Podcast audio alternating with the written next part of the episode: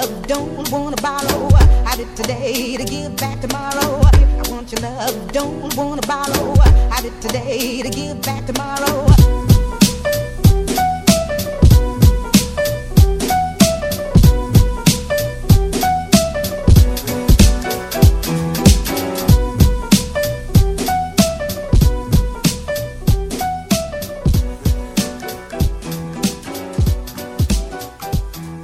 Hola, ¿qué tal amigos? Bienvenidos al segundo episodio de Marian y ya. Hoy voy a tener de invitada, como ya estuvieron viendo en los pasados, pasadas historias, que estuve etiquetando a mi amiga Itzayana. Y primero les voy a contar de qué va a ser este capítulo nuevo. Hoy vamos a hablar sobre la etapa de la niñez, del preescolar, de esa nueva modalidad, porque creo que si para todos ha sido difícil, para mí, para los niños ha sido a lo mejor un poco más. Porque ahorita eh, mi amiga nos contará un poquito más, Sayana nos contará más, pero quise hacerlo porque estuve pensando en, en precisamente en eso, en que para los niños, para las papás, para ellos ha sido un poco más difícil. Entonces, quería yo saber y que yo también aprender y que ustedes también aprendieran un poquito más. Yo casi no convivo como con muchos niños, no, no tengo tantos primos ni, tantos sobrinos, o sí los tengo, pero casi no están conmigo. Pero para mí, criar infancias felices y responsables y todo, creo que es algo muy importante. Y pues me gusta aprender de, de estos temas. Voy a invitar a Itzayana a que entre y nos platique más. Les voy a comentar yo más o menos quién es ella y ahorita ya que se presente.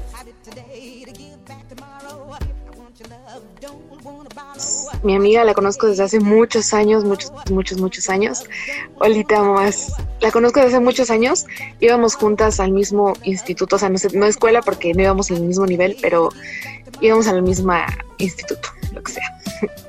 Entonces ya la conozco desde que iba yo creo que en la primaria y me gusta porque ama su trabajo y, y, ama lo que hace y creo que todos deberíamos de amar lo que hacemos. Hola. Hola, qué nervios. tranqui, tranqui. ¿Cómo estás? Bien, gracias. ¿Y tú qué tal? Bien, súper feliz de que estés aquí con nosotros. Ay, no. Muchas gracias por invitarme. Bueno, eh, para empezar, preséntate tú, di que, a qué te dedicas, tu nombre, etcétera. Ay, ok. Bueno, yo me llamo Itzayana Solano Rosas, mejor conocida acá en Instagram como Itche Solano. Eh, soy licenciada en educación preescolar. Ahorita actualmente apenas tengo dos años de servicio. Este, estoy estudiando ahorita la, la maestría en educación inclusiva y pues actualmente estoy ejerciendo en un preescolar de pagas todavía. Sí, yo conozco a estudiantes que estaba estudiando su carrera y todo y, y como les decía yo aquí al final, este, me, me encanta lo que hace porque yo a lo mejor no soy una persona tan, tan de niños, ¿no? Pero, pero la neta sí admiro mucho a la gente que, que, que, lo hace y que se dedica a eso, o sea, tanto a los que tienen hijos y a los maestros, a todos los que se dedican a eso, se me hace algo muy, muy noble y obviamente de admirar. Eh, te, te, te, comentaba yo que para mí, o sea, era, sentía yo que era más difícil el, el modo de adaptación para los niños eh, a esto nuevo que son las clases en línea, mucho más a los niños que, pues que apenas iba, entraban como a primero de, del de kinder, algo así, ¿no? Eh, ¿Crees que sí? O sea, ¿crees que era un poco más difícil o fue complicado la, esta transición? Sí, fíjate que sí es un poquito más difícil esta transición. Yo creo que tanto como para los que iban a entrar como a los que pues ya estaban acostumbrados a una cosa. Fíjate que sí. al principio los niños era como de acoplarse a las clases, era muy difícil el prestar atención, el simplemente uh -huh. al estar sentado en una silla, al no tener contacto físico con sus compañeros, con sus maestros, todo eso créeme que era muy, muy difícil para ellos, tanto también como nosotros como maestros, porque todo el tiempo era como de estar mencionando de, de que sabes que, oye, es que quiero, quiero ver a mi compañerito, ya queremos regresar a la escuela, o mm. tan solo el escuchar las discusiones, créeme que estando ya en clases en línea, las discusiones que hay en casa, los regaños, el estrés, créeme que es un poquito más vivencial a que cuando vas por, van por los niños y que entran llorando y que salen llorando, que están estresados, créeme que se ve más reflejado ahorita a cuando estábamos en unas clases presenciales. Creo que sí, es una parte muy importante el tener ese contacto con tanto con nosotros como con las personas que los rodean en el jardín, tanto como sus compañeritos, sus maestros, demás personas, porque en serio, créeme que el estrés que ellos muestran a través de una cámara es tan visible que la verdad es demasiado difícil para ellos. No, y aparte creo que en estos momentos también la responsabilidad va en conjunto con los papás, ¿no? Porque hace poco me manda, me, me, respondió la historia de, de lo que le envió una amiga y me dice, no, lo tengo que ver porque yo creo, siento que el, el estrés es mutuo, dice, o sea, tanto de ellos como de nosotros los papás. Pero creo, o sea, siento que hay papás que no ponen mucho de su parte y otros que sí. Y en ese aspecto, ¿crees que los, o sea, entre padres, hijos y maestros esté habiendo una buena eh, alianza o una buena comunicación y que te apoyen y, y, se apoyen entre, entre los tres?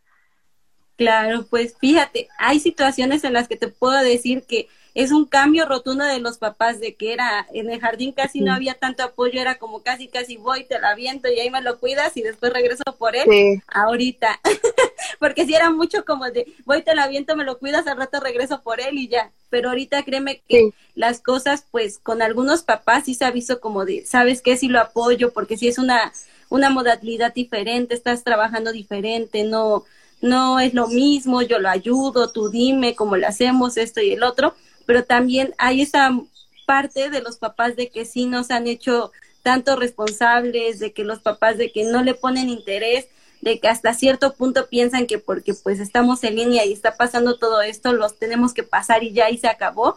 Eh, pues la verdad sí ha sido muy complicado. Hay veces en la que te digo, sí, nos hemos unido mucho a todo esto, a lo que es de que eh, papás, tú me entregas tareas, papás, tú te conectas, tu papá sí me ayudas, todo esto.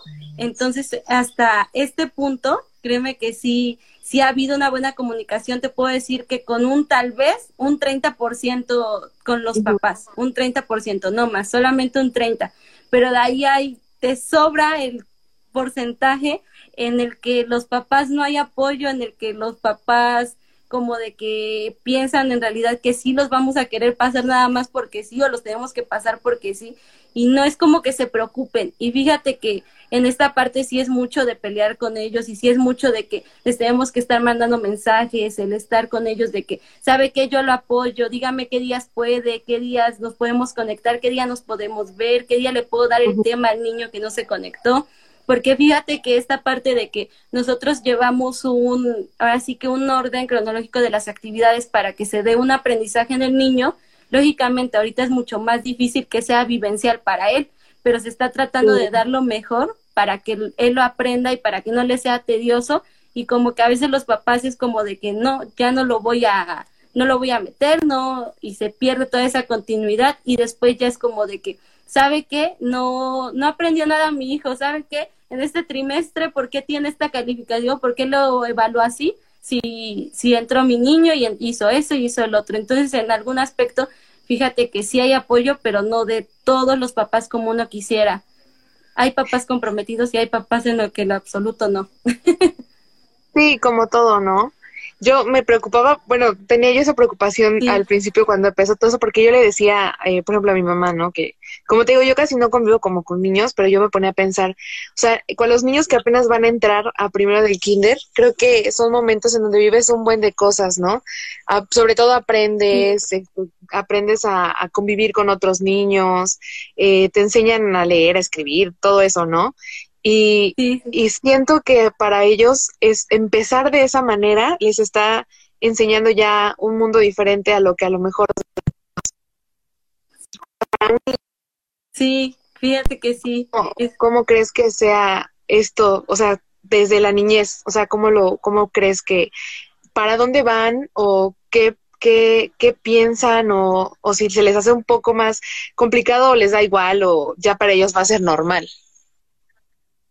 No, fíjate que para ellos sí es muy complicado porque pues como dices, el primer acercamiento a tener un contacto, ya sea lazo de amistad, sea lazo de cariño, sea cualquier lazo, se da lógicamente de preescolar porque es el primer desapego que tienes de mamá, de papá, de familia, a irte a conocer a otras personas, a eh, empezar a crear esos lazos. Fíjate que sí es complicado. Como lo hemos visto, pues cada que entra un niño a preescolar es de que el llanto, de que ya después ya ves que ya se acostumbró, de que ya ves que quiere solito, todo ese proceso se va dando. Pero fíjate que yo creo que ahorita que ya regresemos a clases presenciales, que es lo que se está viendo que se quiere regresar, que va a ser muy difícil para ellos. Fíjate que tenemos niños de segundo ahorita en el jardín, de que no han tenido contacto nulo con personas y que ahorita todo eso de la pandemia les ha quitado esa parte de querer entrar de que los vimos, ahorita hicimos evento del Día del Niño, nos hicimos caravana y nos vimos. Sí, sí vi, estuvo muy padre. Es que eso, es lo que te digo, que le echan muchas ganas para que los niños se adapten y, lo vean diferente, ¿no? Sí, todo eso. Entonces, fíjate que ahorita que ya los acercamos un poquito y que dijimos, no, pues vamos a verlos aunque sea un ratito, porque fue lo mínimo que lo pudimos ver, casi era de que entraban, les dábamos y se iban, de que una fotito y ya.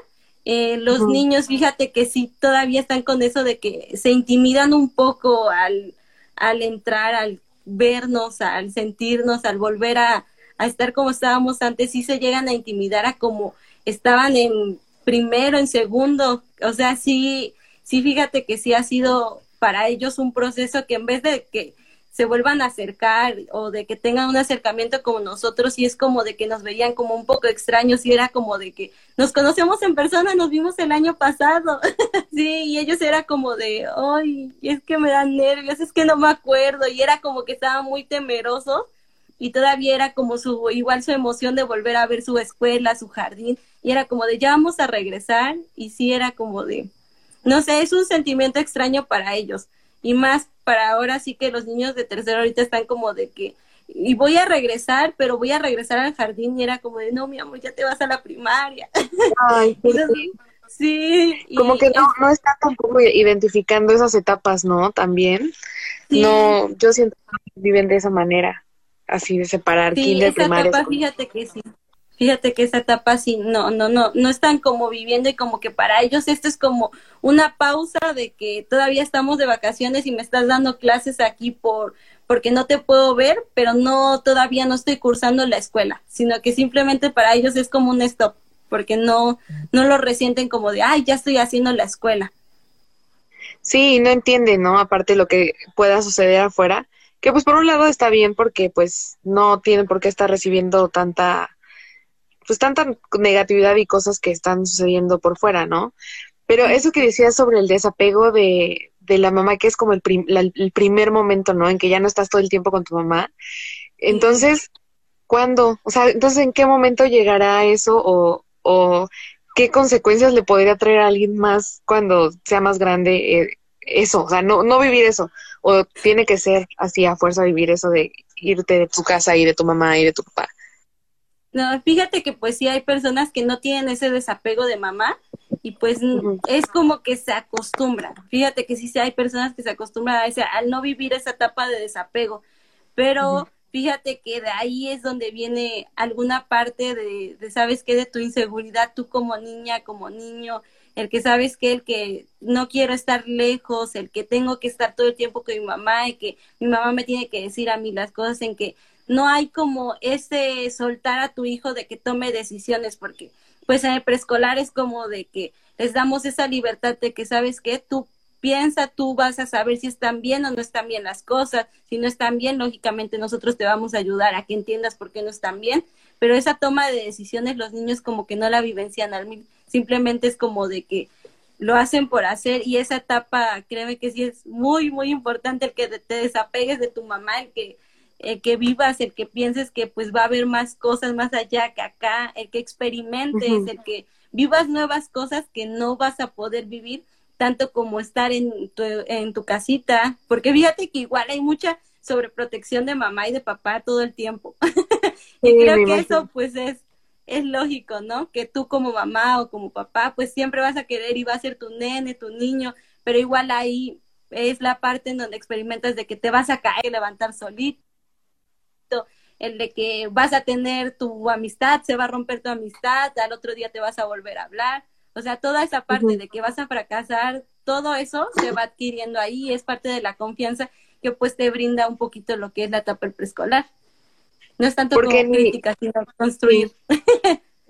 Porque ni, ni siquiera como esos momentos de vivir travesuras, de hacer ese tipo de cosas, ¿no? En la en el kinder, que no sé, ellos ya no, van a poder decir como, ay, en el kinder yo me acuerdo cuando, o como historias que uno podría tener, ¿no?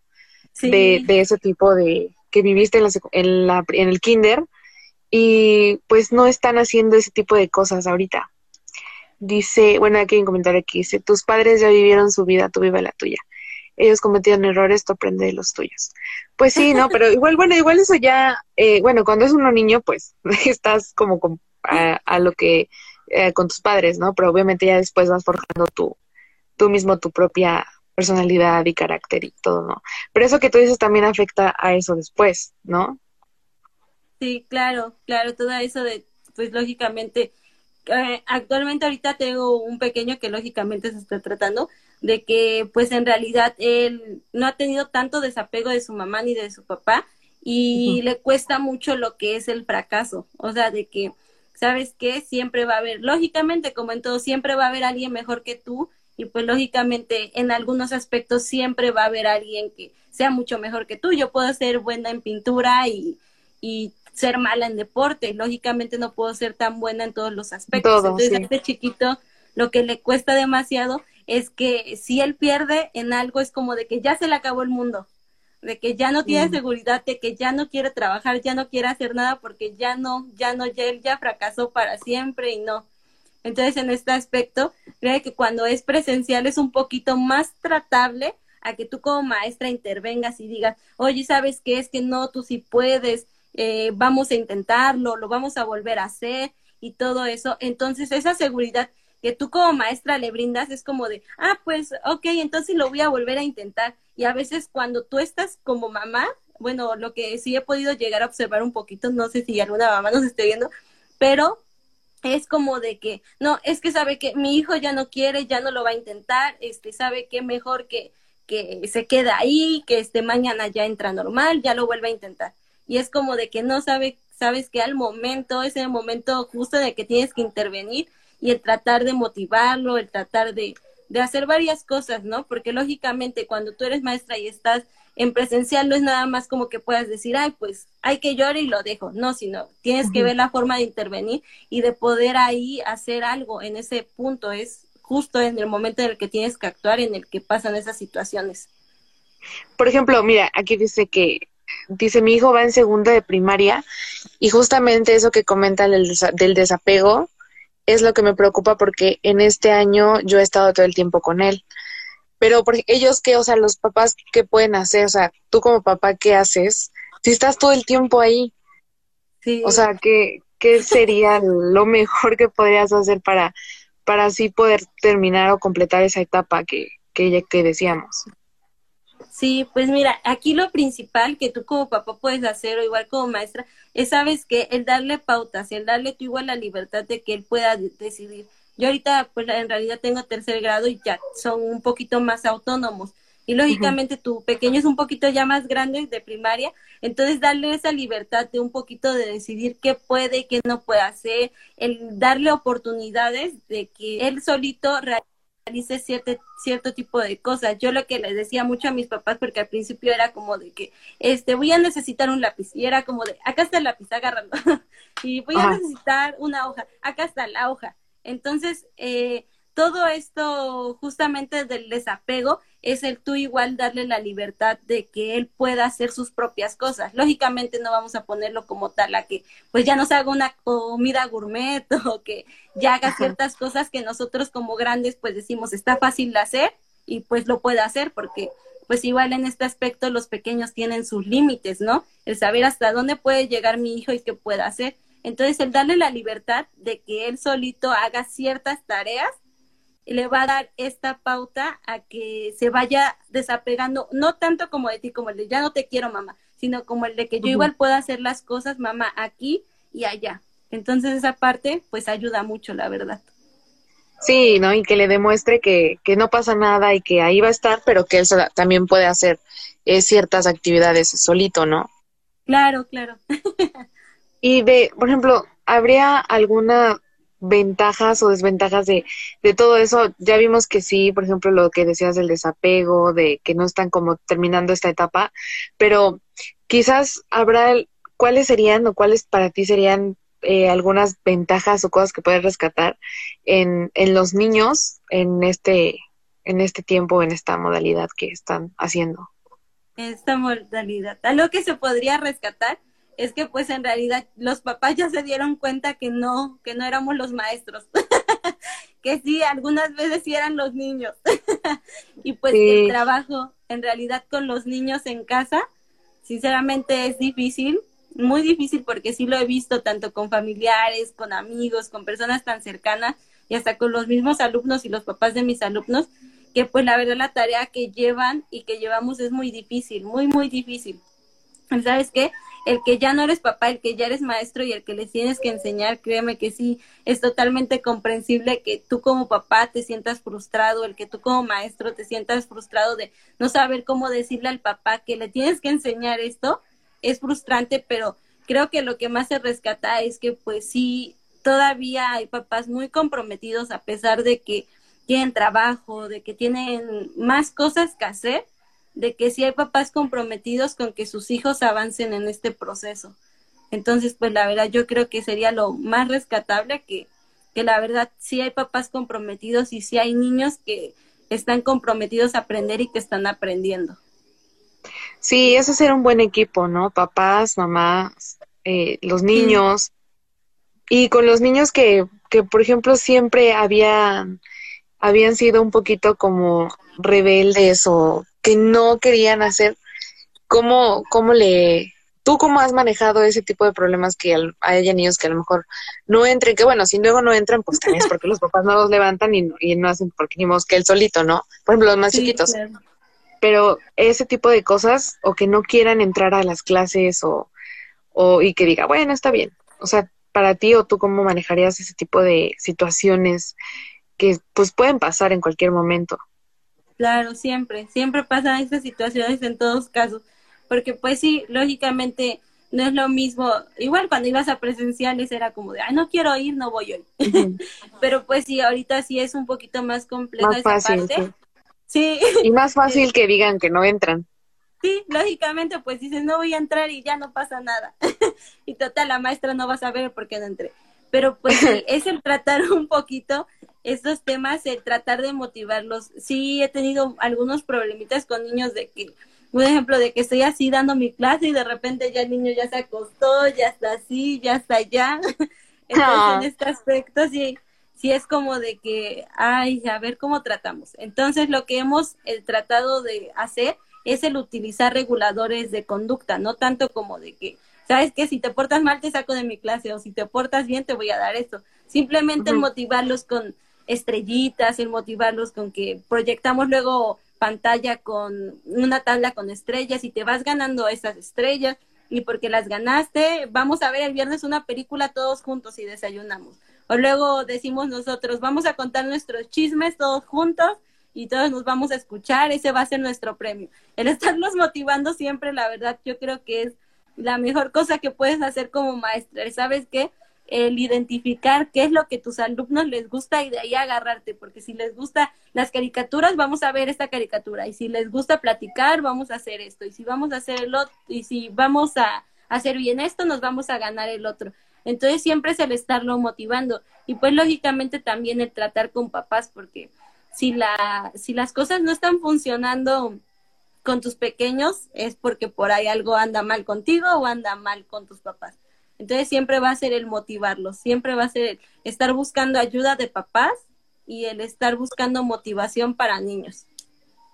Sí, y pero para ti, por ejemplo, a ti como persona, eh, igual no, no llegaba un momento en que en que decías, no, ¿cómo les voy a enseñar esto si es a lo mejor más fácil hacerlo pues presencial o intervenir como, como de comentabas? O sea, ya como persona, como Itzayana, tú. sí, creo que desde el primer momento que dijeron va a ser en línea fue como de, ¡ay Dios! ¿Cómo le voy a hacer? y fue como el estar buscando estrategias, el andar viendo cómo funcionaba la plataforma, porque pues en realidad no sabes cómo funciona la plataforma. Al principio era como algo muy extraño para mí el empezar a trabajar con ella, el empezar a ver cómo funcionaba, el empezar a ver qué podía aplicar. Eh, lógicamente, pues como educadoras y como maestros siempre tenemos que ver el diagnóstico con los niños, saber qué, qué cosas van a funcionar y qué no. Pero sí, la verdad al principio el primer día que di clase fue un total fake, se cerró todo, no me funcionaba el internet, se me cerró la plataforma, se quedaron solos un rato. No, ah. fue muy frustrante para mí, créeme que ese día, hasta mi mamá, yo creo que todos los que me conocen supieron que ese primer día yo me puse a llorar porque yo dije, no, es que yo no voy a poder, yo ya fracasé como maestra, yo creo que no. yo estaba muy frustrada porque solamente con un día que no se me abrió bien la aplicación fue como de no, ya se me arruinó todo, ya no me pusieron atención y todavía fue pues porque pues lógicamente en estos momentos ya no estás sola con tu niño. Lógicamente ya estás acompañada con el papá y es como, no, el papá ya vio que ya no me salió, el papá ya vio que esto, ya vio qué debilidades tengo, el que no voy a poder controlar mis nervios, el todo eso. Entonces para mí sí fue como de, el primer día sí fue de bajón, de que no. Pero lógicamente con el tiempo, poco a poco vas aprendiendo, vas viendo qué puedes aplicar, estás viendo como de qué les gusta a tus niños, qué no les gusta, eh, con qué los vas a entretener un poquito más, con qué les va a gustar más. Entonces todo eso es cosa, vayas con el tiempo aprendiendo. Lógica, como dicen, con el tiempo uno aprende y echando a perder, igual se aprende. Porque el primer día todo se me echó a perder. Ay, no, yo creo que para todos, o sea, el, el, adaptarse a todo esto, tanto alumno como maestro, bueno, yo que soy todavía alumno, como alumno y como maestro, las dos, las dos cosas, yo he visto a maestros ya, o sea, de, de la universidad igual, como sacando todas sus armas posibles de, del internet y aplicaciones para jugar y, y un montón de cosas que, que sí, como tú dices, hacen que, que motives tanto como a los niños, yo creo que como a los de secundaria, porque igual y de cualquier eh, etapa, porque igual tengo una amiga que su hijo no quiere entrar a clases, entonces va a la secundaria.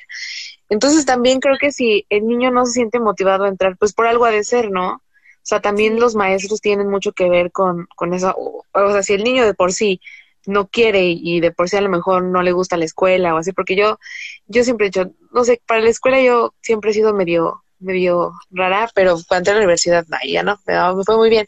Pero creo que si, si no quieren entrar es por algo también. Y yo, por ejemplo, siempre veo a tus niños así súper felices y que les pones un montón de cosas para que, para que aprendan, para que se entretengan y se llevan muy bien contigo también. Y ese, creo que no ha sido complicado crear ese lazo de maestras y alumnos.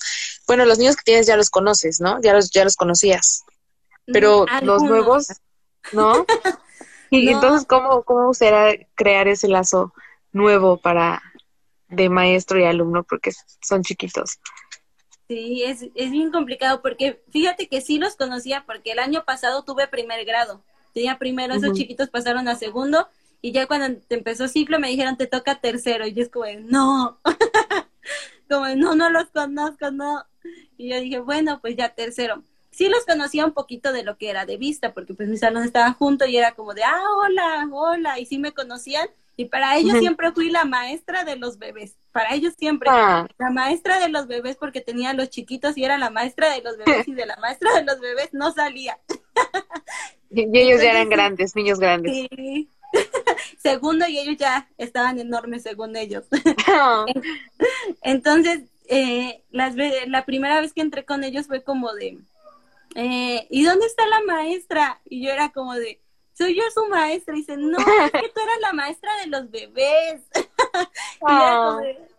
sí, yo era como de, no, no, yo voy a ser su maestra ahora. Y ya empezábamos como a platicar. Y fíjate que el lazo en persona es muy fácil de algunas veces de, de ganarte a los niños. Muy fácil porque es como de que aprendes de ellos algo que les gusta y sabes que de ahí de ese hilito te vas calando la plática, de que ya sabes que le gusta eh, la princesita Sofía y como, ay, oye, ¿de qué color es su vestido? Ya, eso a mí igual me gusta y como que ahí empieza la plática y ya es un acercamiento. y ya es como de, ay, ya somos amigas, ¿no? Y ahorita sí es un poquito más complicado porque rara la vez como que tienes el tiempo como de sentarte con cada uno a platicar, como de con cada uno a que te cuente algo que le pasó en su día, porque pues lógicamente tenemos el tiempo muy contado en línea. Bueno, nosotros eh, aquí en preescolar sí es como de muy contado porque tienen muchas actividades, es como de que entras a la hora conmigo, este, terminamos las actividades rápido porque te toca inglés y después las cortamos rápido porque te toca danza, terminamos rápido porque te toca otra y otra. Entonces es como que un poquito más difícil por los tiempos y porque lógicamente si estás platicando, tienes 13 niños para platicar con cada uno, es como de que te, te tienes que dar un espacio y luego se te complica un poco el que todos están hablando al mismo tiempo, de que todos te quieren contar algo. Y luego sí me ha pasado de que me llevo casi media hora escuchando sus historias porque pues igual no es como que le quiera interrumpir esa parte de que ellos me están hablando y me están expresando su sentir. Entonces, esta parte de que eh, ellos se sientan cómoda conmigo sí ha sido muy difícil y todavía tengo un pequeño que todavía hasta la fecha no se siente cómodo conmigo. sí, es que es de, es de, nuevo ingreso, entonces ah. su carácter y su forma de ser sí es un poquito como de que no es tan sensible como los otros niños, porque los otros niños, la verdad, nuestra, nuestra forma de llevarnos, fíjate que sí es de mucho relajo, sí es como de, ay, vamos a hacernos burla, con cualquier excusa, nos, como de hacernos reír, hacernos chistes o algo, entonces con ellos es como más así, entonces con este pequeño es como de, ay, oye, este, ¿qué te pasó? Y el niño es como de, y oye, este, prende tu micrófono, vamos a platicar. Y es como de, y luego es de que, oye, no hay nadie, ya platicamos. Y es como de que ya me empieza a hablar, pero todavía no se siente tan cómodo hablando con todos los niños de su grupo. O sea, no tiene contacto con ellos. Y yo creo que una vez él me lo expresó y sí me dijo como de, es que no los conozco, no puedo hablar con ellos bien. Entonces Ah. sí, sí, como que no le da confianza el hecho de que nada más verlos en una computadora o vernos de una computadora. Esta vez que tuvimos la oportunidad de vernos por primera vez Sí. de tantos meses, fue como de, de que nos conocimos y su carita fue como de, ay, eres tú. Ah. Entonces sí fue como, sí. Y sí, luego que su difícil. primer acercamiento a verte era vestida de princesa. Y yo, Sí. ¡wow! ¿No? Sí, Qué cool. sí, Igual siento que en eso la, la escuela también tiene mucho que ver, ¿no? Todo el apoyo que te dé o que, o que se pongan así a buscar eh, estrategias para que los niños puedan tener esa cercanía con los maestros. Por ejemplo, igual en, en, en la, mi hermana va en la secundaria, pero igual les han dado así como momentitos de que, de que ahí mismo eh, hagan un convivio, eh, apenas les hicieron su, su aguinaldo y me tocó ir por ellos. Y en diciembre, por ejemplo, hicieron como una caravana con, con los carros y ya salían rápido, se bajaban, les tomaban fotos y se iban. O sea, así todo súper rápido. Pero también siento que igual les están, bueno, yo diría que les quitan como un poquito la motivación de, de querer regresar a la escuela luego, ¿no? Porque ya se acostumbraron a esto y es como, no, ¿para qué voy a regresar? Si, no, pues, ¿para qué? Y luego ellos que es como su último año, como tú dices, de kinder, en donde ya pasaron etapas que, o travesuras que pudieron haber hecho y no hicieron, ¿no? Porque Sí. igual así uno de las travesuras del kinder, pues vas, vas aprendiendo y te acuerdas y, y hablas, ¿no? De, de eso y a veces ellos ya no, ya no van a poder como decir, ay, yo me acuerdo que en el kinder.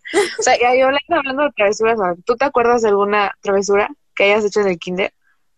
Ay, Así que Dios. digas, Yo de chiquita sí era muy traviesa, ¿eh? Demasiado.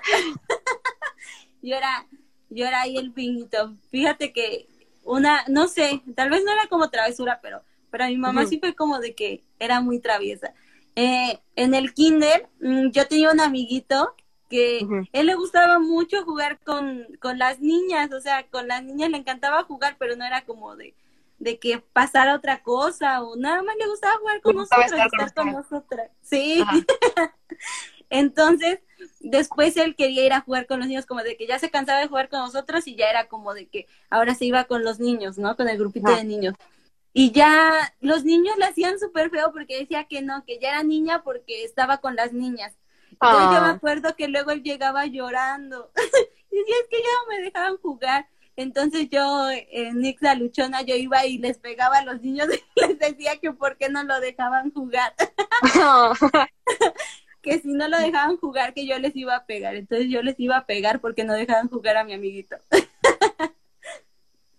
Ay, no, sí, es que luego los niños, no, no, no, no es por nada, pero siento que a veces los niños son bien malvados, o sea, pueden ser bien malvados los niños. O sea, como no, a lo mejor como no tienen tanta conciencia de qué, ta- qué daño pueden causarle a alguien o no, pues como que dicen, ¿no? Y son súper naturales y, y transparentes, Sí. que a veces dices, "Ay, no. Yo Sí, en el es que- kinder, a mí todo me pasaba, o sea, a mí todo me pasaba en el kinder, en la primaria, en todos lados todo me pasa. Pero hoy una de la del kinder que, que me acuerdo mucho, que te digo que luego ellos no van a poder decir, ay, yo me acuerdo que era el kinder. Este, que agarré unas, o yo agarré unas tijeras y les corté como el fleco. Me corté primero yo el fleco a mí misma, ¿no? O sea, primero yo me corté el fleco. Y todo, todo- no sé por qué teníamos tanta maña de cortarnos el cabello o qué. Porque igual he escuchado que hay varias personas que dicen, no, yo igual me corté el pelo, no sé qué. Entonces yo primero me, me corté el fleco, pues lo tenía como por hasta acá. De por sí tenía fleco, pero creo que me lo volví a cortar. Y, y Dios. después, y me acuerdo, yo casi no me acuerdo de cosas, pero eso creo que me marcó un buen, me traumó, que me acuerdo perfectamente. Y entonces corrí atrás de las otras niñas para fuerza cortarles el pelo. Y yo de que ven, ven. Entonces les estaba yo cortando el pelo también a las niñas. Y Tenía no, sí es un de estilista. Sí, no, y, y con las tijeras, o sea, no, y pues ya tuvieron que llamar a mi, a mi, a mi mamá y a mi papá y todo. Y para colmo creo que ya iba yo a salir y salí en una foto del, del kinder así con todo el, el fleco hasta acá. Dios. No, y, pero, pero digo, o sea, son cosas que haces que, que recuerdas con mucho cariño, con gracia, con enojo, y que los niños de ahorita no estén pudiendo, este, pudiendo tener o cerrar esta etapa de este tipo de cosas, sí se me hace un poco, un poco feo, ¿no? O sea, Sí.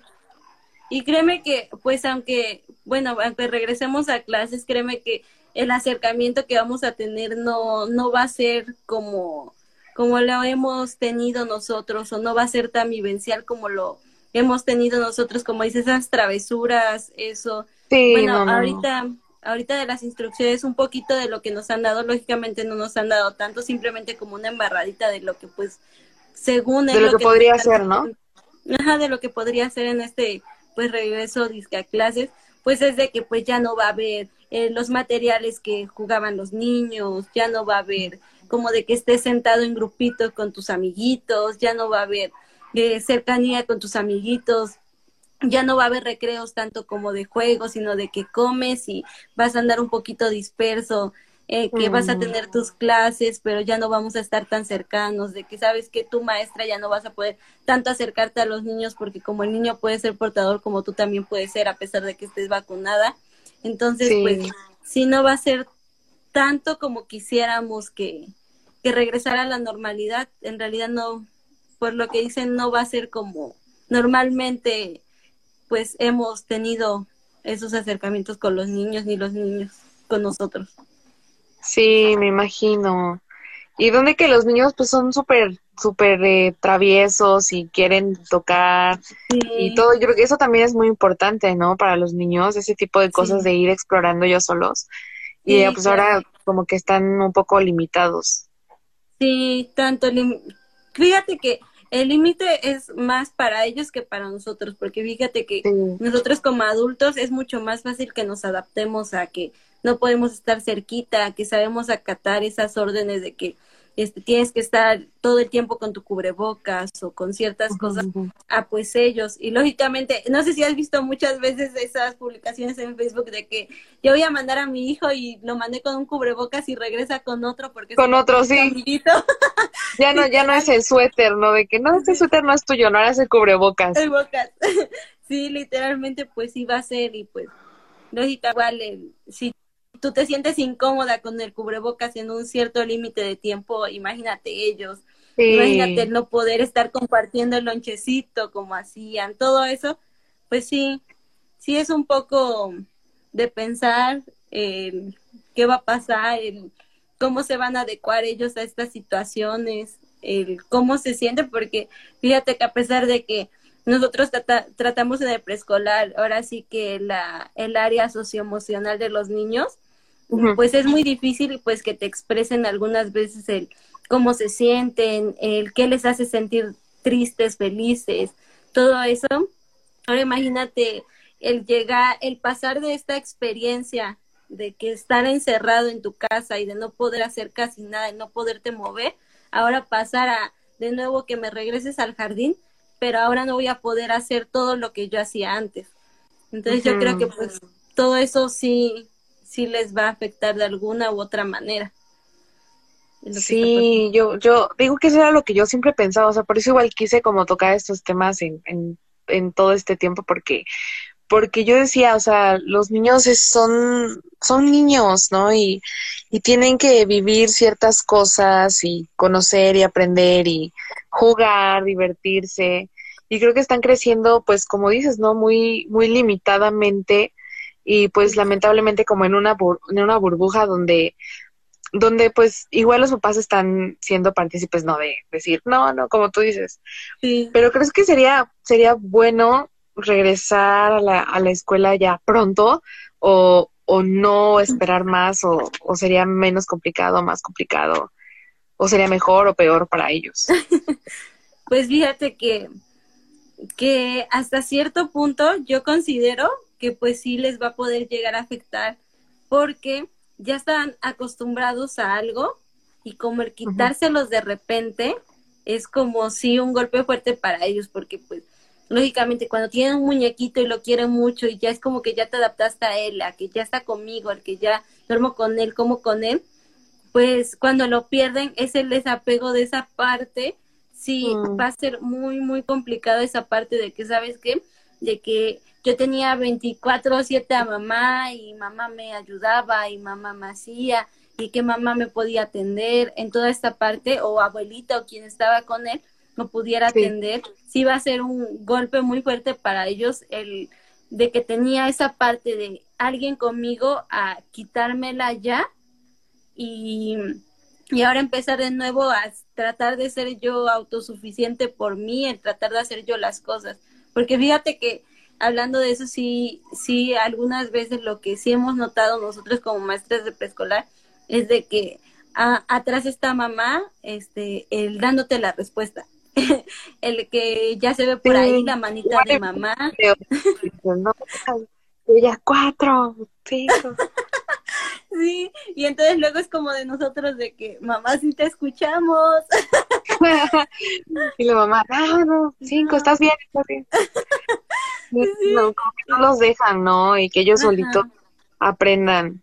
Sí, entonces esta parte de que sabes de que, que, yo mamá te ayuda a colorear ahí despacito o a que no se ve mi mano pero te estoy ayudando o a que yo mamá te, te dije la respuesta.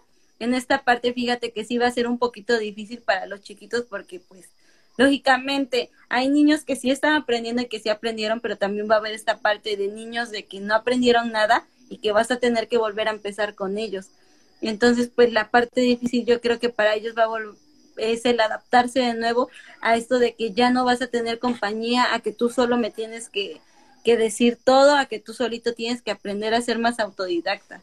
Entonces yo creo que la parte que nos afecta es esto de que tu papá no me estás ayudando tanto a que tu pequeño sea autodidacta en las cosas que tiene que hacer según su etapa en la que se encuentra. Sí, porque pues lógicamente tienen que saber ciertas cosas, pues les estoy enseñando ciertas cosas que yo como maestra sé que él lo puede hacer y que lo puede aprender, pero pues siento que esa parte pues como papá sí les llega a costar un poco. Sí, bueno, yo creo que ellos como, como papás, pues dicen, no, pues si ya estoy aquí, pues le doy una ayudadita, ¿no? O, o algo, pero ya en eso no lo harías, no estarías pensando en ayudarlos si supieras que él está en la escuela, ¿no? Y a veces igual claro. siento que hay papás que ya les urge llevar a los niños a la escuela como si fuera guardería, ¿no? Creo que a veces piensan que, como si fuera eh, la guardería, o sea, el kinder, cuando no, o sea, creo que a veces no les dan el, el valor que realmente es ser maestra de, de kinder, o creo que también llega ese momento, ¿no? En que dicen, desmeritan como un poco ese trabajo, cuando es, es más allá, cuando no lo vemos o no estamos tan cerca de eso, eh, puede pensar uno, pues es que nada más es fácil y esto es, pero pues no, el trabajo va más allá y creen que los niños pues solo van a que los cuiden, a cantar y así, ¿no? Pero no se dan cuenta de todos los otros logros que de verdad ha hecho o ha impulsado el maestro o la maestra. Entonces, al estar, al estar ahí en la casa es como, o se dan cuenta que en realidad no solo es lo que ellos creían que era de cuidarlos, o, o los dejan, o no se comprometen, como decíamos hace rato. Sí, claro.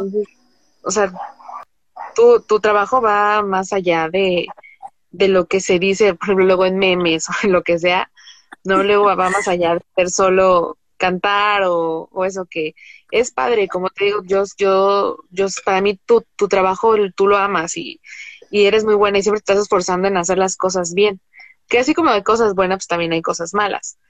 Pero, pero tú, o sea, tú te esfuerzas y tu trabajo va más allá y creo que a veces no es justo como que desmeriten eso, así como desmeritan cualquier carrera, la verdad. O sea, la gente solo está para estar criticando y cualquier carrera la dicen como, ay, es fácil, es fácil, hasta que no lo, lo viven o no lo ven o no hay gente cercana a ellos que se dediquen a eso, pues mientras no se van a dar cuenta.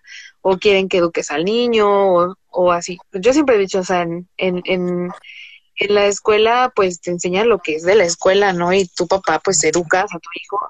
Y es un complemento de ambas cosas. Sí, claro, claro. O sea, sinceramente sí, como dices, todas las carreras las, les quitan la importancia que tienen, sinceramente, en todos lados queman alguna. Pero pues, sí, siempre.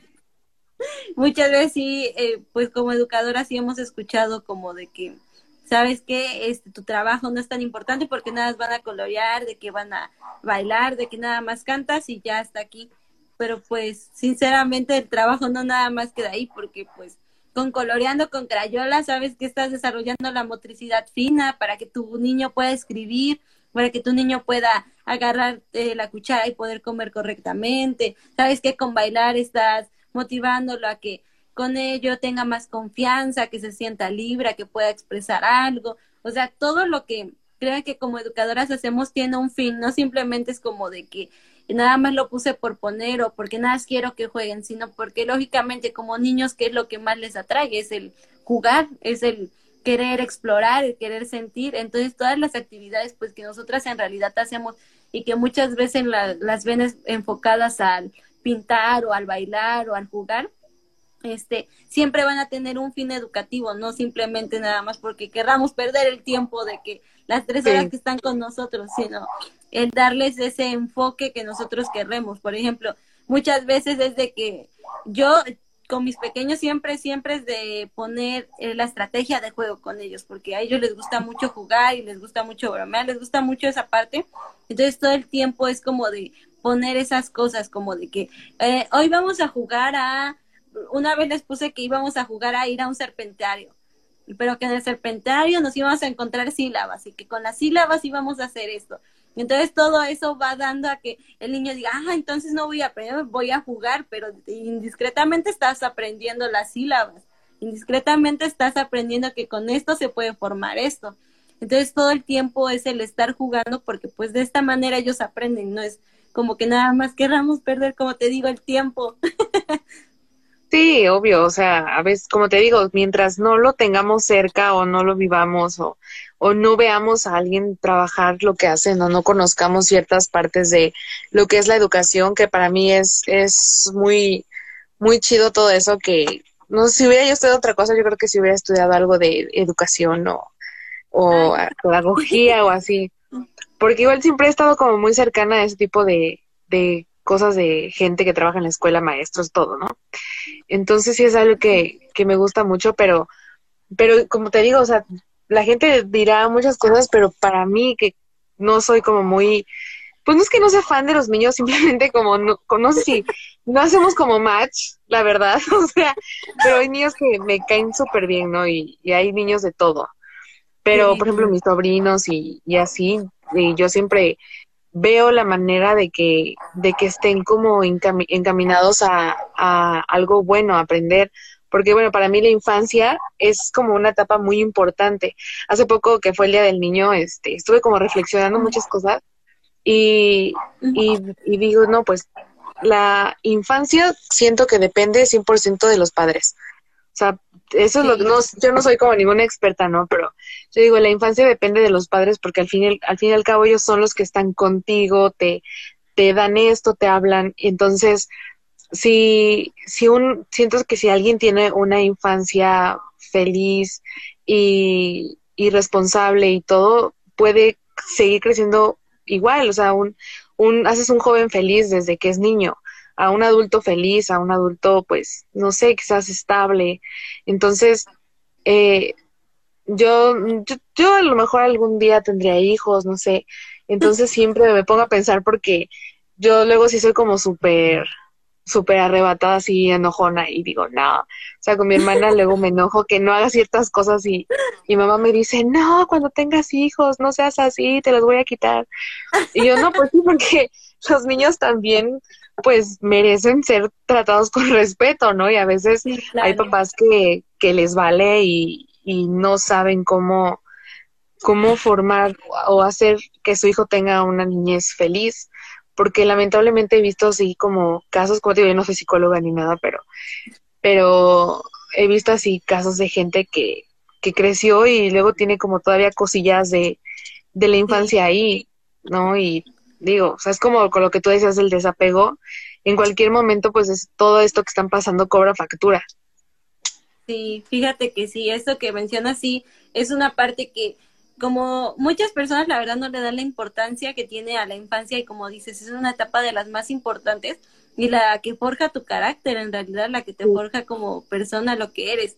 Y aunque digan que no, pues en realidad sí, porque tengo una conocida que hasta la fecha es como un poquito no vivió tanto como quisiera vivir su infancia o no le dieron la oportunidad de vivir la infancia como como nosotros la vivimos o como nosotros la conocemos de que, ¿sabes qué? De tener eh, un cumpleaños bonito, el de recibir mm, unos reyes magos, el de tener el cariño de mamá, el tener ese apego de que voy a ir a la escuela, de que me, de que tengo que comprar esto, el que mamá me ayude, todo esto. Entonces, fíjate que hasta la fecha esta parte sí le sigue afectando muchísimo el, el desapego de su mamá, le afectó muchísimo el desapego tan chiquito de su mamá, de toda esta parte sí le afectó mucho que hasta la fecha eh, cualquier cosita que, un ejemplo de sus cumpleaños, le afecta mucho, mucho, mucho esta parte de que eh, tú como persona no, no le regales algo, no te acuerdes de ella, el que no le festejes, toda esta parte que uno dice, no, es que no vale la pena, ni y es un berrinche chiquito o algo así, como persona ya adulta yo siento que esta parte sí le llega a afectar demasiado. Y fíjate que es una parte que no tomamos tanto en cuenta ni que decimos como de que eh, no le damos la importancia que debería de tener porque pues sí afecta y sí a la edad que tengas te va a seguir afectando y el no hablarlo, el no expresarlo, el no haberlo vivido, sí te sigue afectando hasta, hasta que tú de verdad tengas el valor de decir, sabes que sí me afectó y sabes que sí lo, sí quiero vivenciar tal vez esta etapa, lo que pues hasta la fecha hicimos con esta persona fue como de que regalarle esos momentitos que hasta la gente puede decir medio ridículos de que sabes que hacerle la fiestecita medio infantil, el de hacerle estos aspectos así de que sabes qué, de que los Reyes Magos te trajeron algo, de que te vamos a dar algo como los Reyes Magos, fíjate que fue como fue sanando esa parte, pero esta cosa que te digo que de que es de que piensan que no es importante, sí es demasiado importante. Sí, exacto, eso, sanarlo, sanar como con tu niña o tu niño interior es súper importante. Y como te decía, a veces eh, ya de adultos no queremos como aceptar que realmente algo pasó y que algo nos hirió y que en nuestra infancia hubo algo que, que no nos gustó, como tú dices, el desapego de, de los papás y todo. Ojalá, lo bueno es que hay, hay niños, yo siempre he dicho, o sea, los niños que son deseados y amados y que nacen en un núcleo familiar eh, bueno y responsable y afectivo, pues qué mejor así, si van a nacer niños en eso, pues que tengan los hijos que quieran, ¿no? Pero a veces se encuentra uno con, con familias súper rotas que que creen que a lo mejor tener un niño es como arreglar las cosas o, o, o, que tienen hijos y ellos también sufrieron cosas en la infancia y todo se repite, ¿no? Y vuelven a, y vuelven a crear una infancia rota o una infancia que, que, que no, que está mal. Entonces, igual nadie nos enseña cómo a ser padres en su momento, nadie nos enseña a ser hermanos o, familia, pero, pero sí es importante que a lo mejor ya de grandes queramos hablarlo y sanarlo y, y, con alguien que nos pueda como ayudar o proporcionar la información adecuada a, a, a, esto.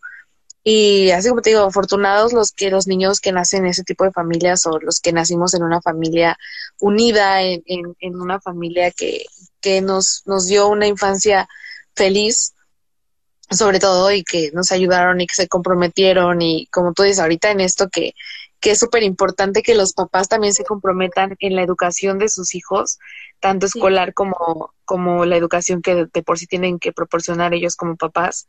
Es súper importante y ojalá que, que la vayan, o sea, lo vayan descubriendo si a lo mejor aún les cuesta trabajo decir, no, pues voy a ayudar a mi hijo, voy a ayudar a la maestra, todos juntos vamos a, a, a hacer algo bien para que los niños realmente aprendan y no solamente los pasen por pasar, mientras, mientras todo eso se, se pueda y, se, y, logren comprender y hacer un buen equipo, creo que los niños van a, pues a pasar las etapas como, como debe de ser.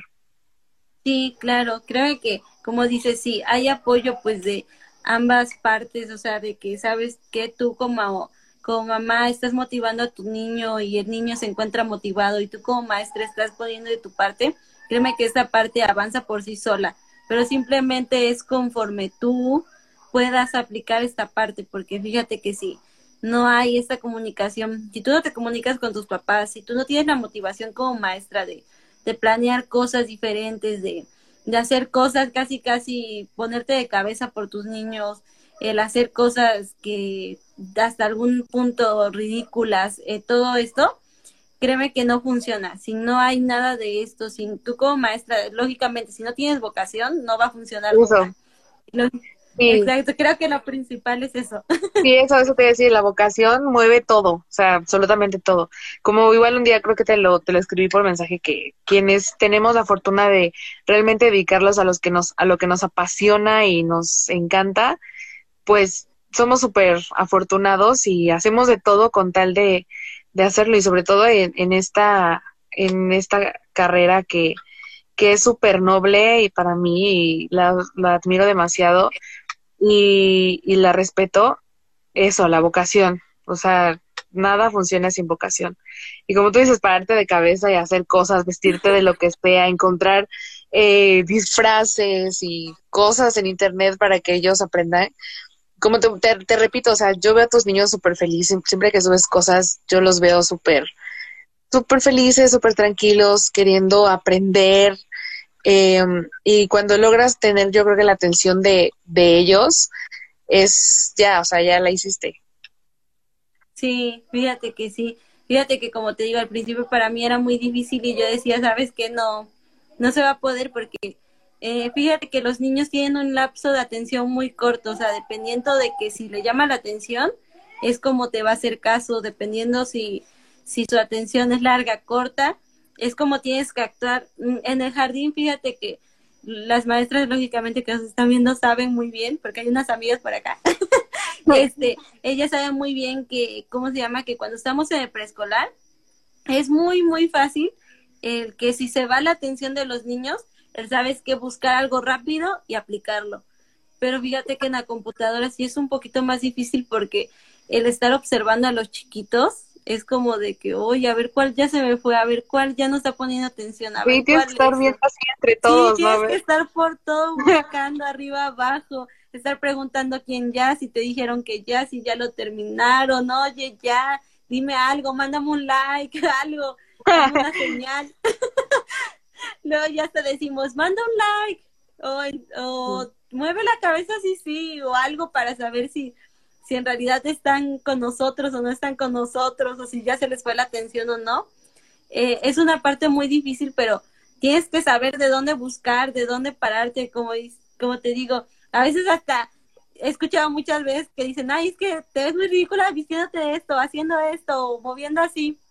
Pero fíjate que es parte del trabajo y es parte de lo que a los niños les gusta. A los niños les encanta verte hacer el ridículo, ¿eh? Los niños no saben que estás haciendo el ridículo por ellos, pero para los niños es tan divertido y tan llamativo que estés ahí haciendo esto o que ya dijiste esto, andar diciendo ocurrencias, que fíjate que luego es de que ya se aburrieron y es como de, ay, a ver, un chiste, algo que se me venga a la cabeza. o a ver, vamos como a hacer tu esto. público. Ajá, literal, es como si estuvieras haciendo casi un stand-up ahí. Sí, viendo a ver cómo y ahora cómo me salgo de aquí. O luego igual no, te preguntan cosas incómodas y tú, ay, a ver cómo cambio de, de conversación. O a ver ahora cómo, cómo los distraigo, cómo les digo, a ver, venme, venme. No, sí, eh, se me hace que sí es súper complicado llamar la atención de los niños así, o sea, a través de una Y pantalla. Sí, ¿no? Controlarlos, controlarlos Sí, es lo. Lo más complicado porque fíjate que sí, eh, pues lógicamente te has dado cuenta tú que tienes clases como que el maestro estás hablando y te apaga el micrófono y ya. Pero fíjate que para los niños sí es como, un, ay, ¿por qué me apagas el micrófono si yo te estaba hablando?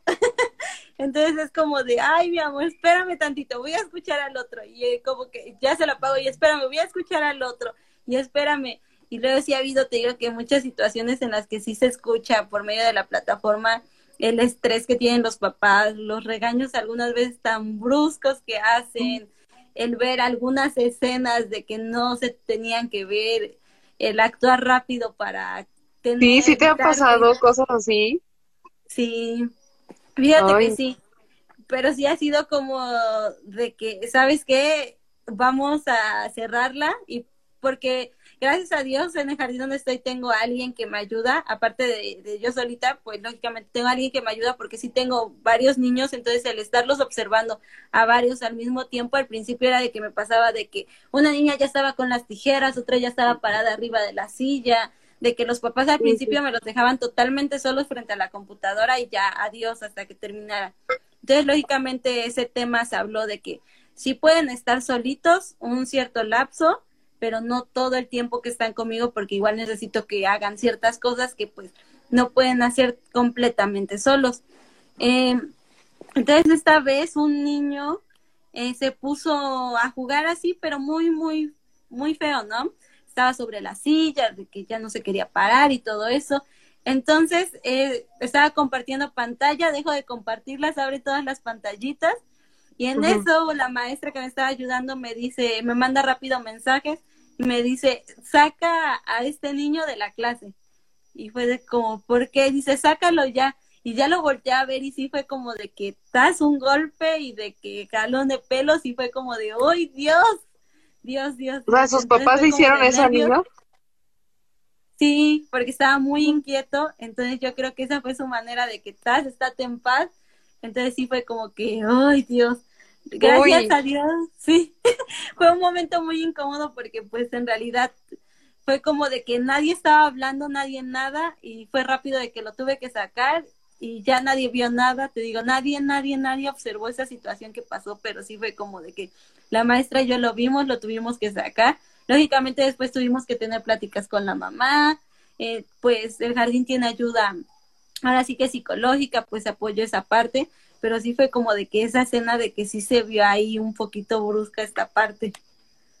Uy, es, uy, es que eso también de los regaños. Yo a mí sí me gustaría aprender, porque eso, porque como te digo, o sea, a veces sí soy súper, súper rata con mi misma hermana, ¿no? Que, que a veces hay cosas que yo digo, no, no sé, o sea, pierdo el control. Entonces, sí, o sea, eso de los regaños creo que es súper importante saber cómo regañar a un niño, ¿no? Porque ya, por ejemplo, en estos, en estos tiempos es como, no le grites, no le pegues, no esto porque lo traumas o cosas así. Entonces, ah, y uno dice, pero yo estoy bien, y me regañaban y me pegaban, ¿no? Pero de eso, o sea, ¿cómo se, o sea, cómo se, o sea, sería bueno regañarlos o no regañarlos o, o hay formas de hacerlo? Porque Fíjate creo que a yo cualquiera se le va la, la Sí, onda, fíjate ¿no? sí. Hay muchas veces en las que sí dices como de que hoy me dan ganas de que ya lo quiero ahorcar. y sí, yo, yo creo que hay momentos, ¿no? Yo creo que sí hay momentos.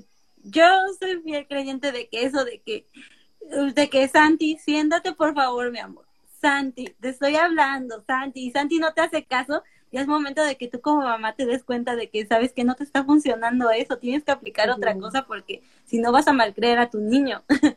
Entonces sí. soy fiel creyente de que los regaños sí son buenos hasta cierto punto y tú como papá sabiendo hasta qué punto vas a poder regañarlos, porque sabes que eso de que una casi humillación pública de que le pegaste enfrente de todo el mundo, sí como que fíjate que sí les afecta y ya está grande, puedes decir, es que sabes que tú me pegaste enfrente de mis amigos y me hiciste quedar en vergüenza o me pasó esto o el otro. Entonces yo creo que hay momentos en los que lo tienes que regañar, llamar la atención y hay momentos en los que no. Como te digo, eh, momentos públicos yo considero que no.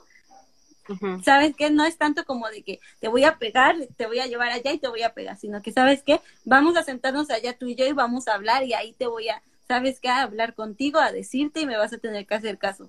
Porque sí, igual muchas veces es como de que te digo, si se escucha esas discusiones y para ti como maestra es incómodo porque pues hasta cierto punto sabes tu papel, ¿no? Como hasta qué punto yo puedo intervenir y hasta qué punto no, pero sí es como incómodo eh, esa parte de que tienes que intervenir en algo que ya como maestra no te incumbe, pero no tanto te incumbe, porque pues luego los papás van a decir, ay, es que es muy metiche la maestra, o ya se quiere meter en algo que no. Entonces esta parte sí es como de, de que tienes que tener muy claro cómo vas a querer intervenir. Sí es muy complicado. Igual de que los niños hieren, hieren un montón. Fíjate que apenas el 14 de febrero yo puse una actividad ahí de que se dibujaran. Yo lo sorteé a los niños y dije, como no nos vamos a poder ver, dibújense, se conocen ustedes en persona, pongan algo que se guste, que les guste de ustedes, de su compañerito y así. Entonces en esta parte y se pusieron a dibujar y todo y estaban enseñando sus dibujos y, una niña agarra y de la nada empieza a decir, este, ay, es que esta niña está bien feo.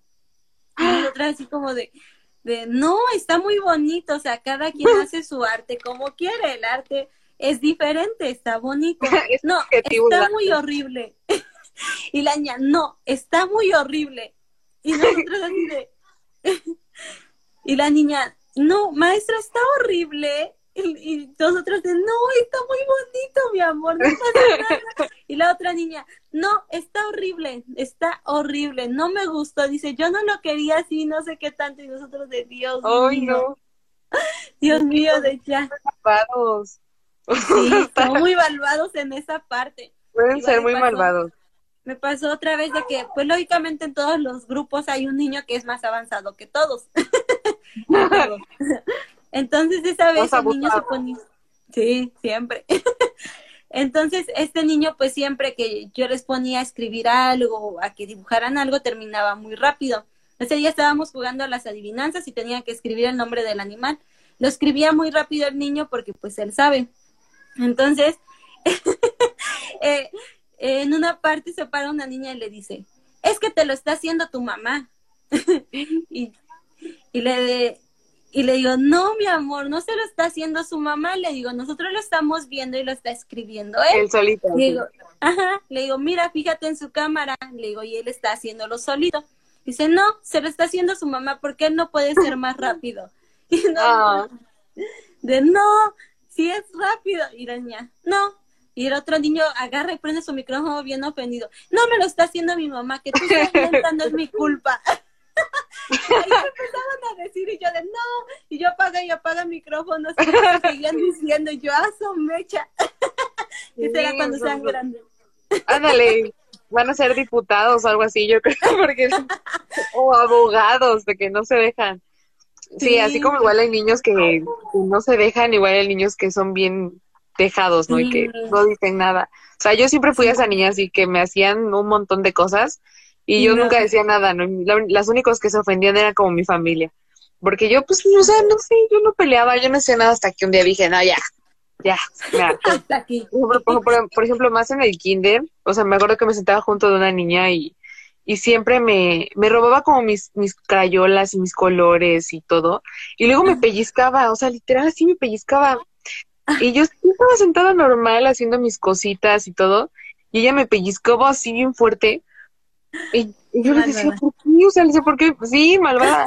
¿Por qué me pellizcas? Y me decía, no, quédate. Hasta que ya una vez, pues mi, mamá se dio cuenta y ya tuvieron que ir a defenderme. Y hasta que un día mi papá me dijo como, te tienes que defender tú, porque si tú no hablas, si tú no te defiendes, te van a seguir agarrando de tonta. Y dice, yo ya no te voy a defender, yo no te voy a hacer nada. Obviamente, pues si pasaba me iba a defender, ¿no? Pero creo que de ahí yo, dije, no, sí, me voy a defender. Y ya después crecí, ya fui defensora de, defensora de todo el mundo y hablo por todos y no sé qué. Pero, pero sí, sí hay niños súper, súper abusados y que se aprovechan y son malvaditos con los otros niños. Sí, la verdad sí, ¿eh? Fíjate que hay de todo, todo en el jardín, fíjate que hay desde el burlón, desde el que no habla, desde que habla mucho, desde el enojón, pero fíjate que a todos les agarras un cariño, un cariño enorme, o sea, ya cuando dices ya se van, ya es como de no, y ya es como de que ya, ya se acabó una etapa con ellos y ya se acabó su etapa y ya eh, van a vivir una etapa, entre comillas, más difícil porque fíjate que el preescolar pues es la etapa, aunque no todos la recuerdan así, pero sí es una etapa de las más bonitas porque juegas, aprendes, haces de todo en el preescolar y no es como que te critiquen o como que ya alguien te esté señalando, simplemente pues eres un niño y estás tratando de vivir y ya cuando pasas a la primaria es como de que ya ya no hay juego, ya no hay tanto como lo veías en el preescolar, pasas a secundaria y lo mismo ya ya no hay juego, ya no hay tanto como de esto. Y pues de ahí se va perdiendo todo eso que pues en la etapa preescolar vives. La verdad, es una de las etapas más bonitas, es una de las carreras sinceramente más difíciles. yo la veía tan difícil en la universidad, te lo juro, yo lloraba.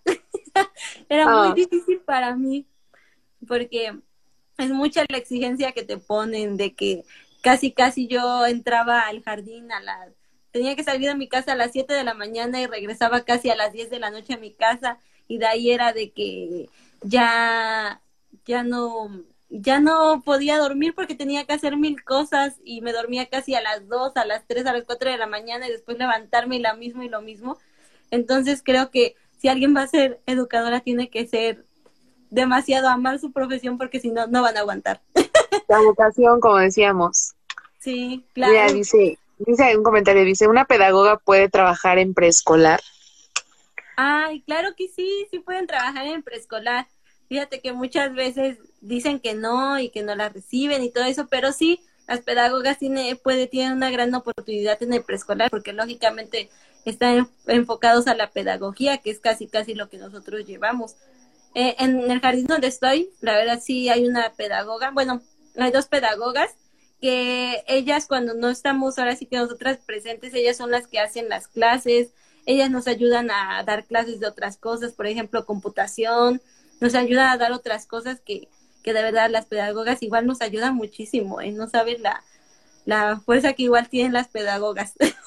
o sea que sí pueden. o sea, sí pueden, sigan sus sueños. sí.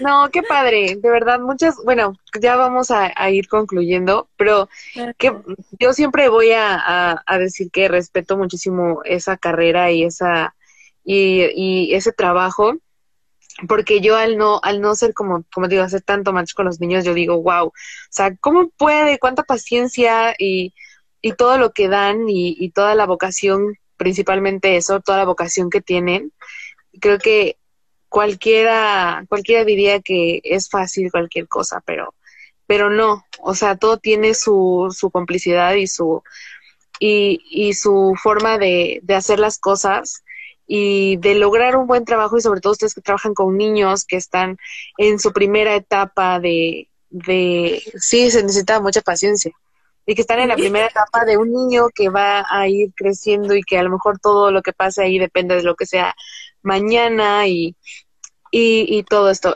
Y ya para, bueno, para antes de concluir, todavía me voy a despedir todo, pero tú, ¿qué, qué recomendación así súper básica le, le, dirías como a los papás que tienen ahorita hijos preescolar y que están en las clases en línea? Sí, lo básico que dirías tú, que es súper necesario ahorita. Ay, súper necesario. Fíjate que un espacio adecuado para que estén los niños, sí, es súper esencial, súper esencial. El que tengas ahí, yo les decía muchas veces a los papás, porque una mamá me decía como de, es que yo no puedo porque mi cuarto, porque la sala, porque eso. Pero fíjate que un espacio que está adecuado para que tu niño sepa que esta partecita es para mi escuela y acá voy a trabajar en los momentos de escuela, es muy importante porque como de como decíamos al principio, están deslazados de la parte de la escuela porque no sienten tanto como que es esta parte de que estoy aprendiendo en casa, eh, no es mi escuela. Entonces, el que se sienta un espacio como de que acá es la escuela y acá es mi cuarto y acá es la sala y acá esto, es una parte muy importante para, como te digo, motivar, como siempre en el jardín hay juegos de roles, de que yo voy a hacer esto, yo voy a hacer el otro, entonces en este espacio de la casa tú vas a ser el alumno y acá va a ser tu escuela. Entonces, el adecuar yo creo que es una parte muy importante que él se sienta acogido en esa parte de que acá voy a tener mis lápices como en la escuela, mi mesita, mi cuaderno, todo como en la escuela. También otra parte muy importante yo creo que es eh, el darle esa pauta que yo igual como hijo tengo mis responsabilidades y de que yo igual puedo hacer las cosas, de que yo igual voy a poder este agarrar mi cuaderno solito, yo voy a poder hacer mi cuaderno solito, tú explícame qué hago, yo lo voy a poder hacer solo, el darle las responsabilidades que ellos merecen igual en casa, porque pues como te decía igual al principio, o sea, ahorita todos piensan que pues nada más tenemos a los niños ahí en casa y ya, pero no, el darle responsabilidades creo que hace a los niños crecer, hacerse independientes, el desapegarse un poco de que necesitan todo de ti.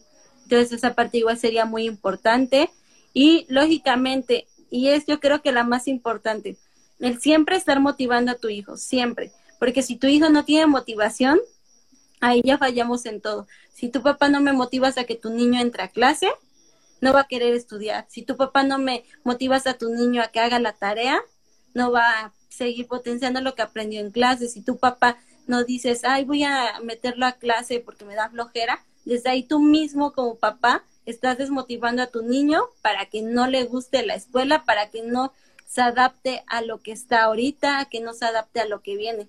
Entonces yo creo que la más importante es que los motiven, lo más importante es la motivación en ellos.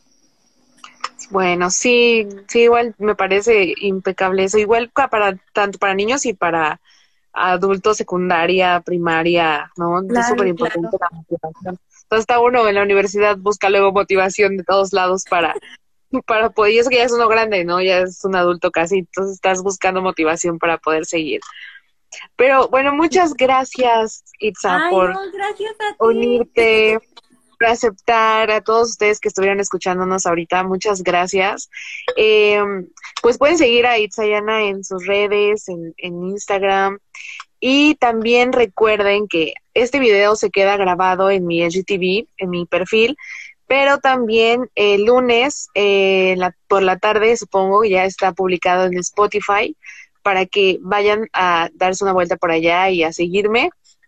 Eh, estoy como, bueno, pueden buscar el podcast como Marian y ya, con, con eh, ¿cómo se llama? Bueno, con Marian y ya, ustedes búsquenla. ustedes búsquenla. Este, ahí sale. Y entonces igual se los voy a estar publicando. Igual Itza me hizo el gran favor de estarlo publicando en sus historias. Eh, muchas gracias otra vez a todos los que nos escucharon, a ti, Itza, por aceptar un No, muchísimas gracias a ti. Ya sabes que yo te admiro muchísimo y admiro mucho tu trabajo y siempre me voy a acordar de cuando fuiste a motivar a mis niños. Mis niños no van a hablar de ti esa vez. Sí, gracias. Fue hermoso, fue una gran experiencia. Sí, me gustó mucho, me gustó mucho.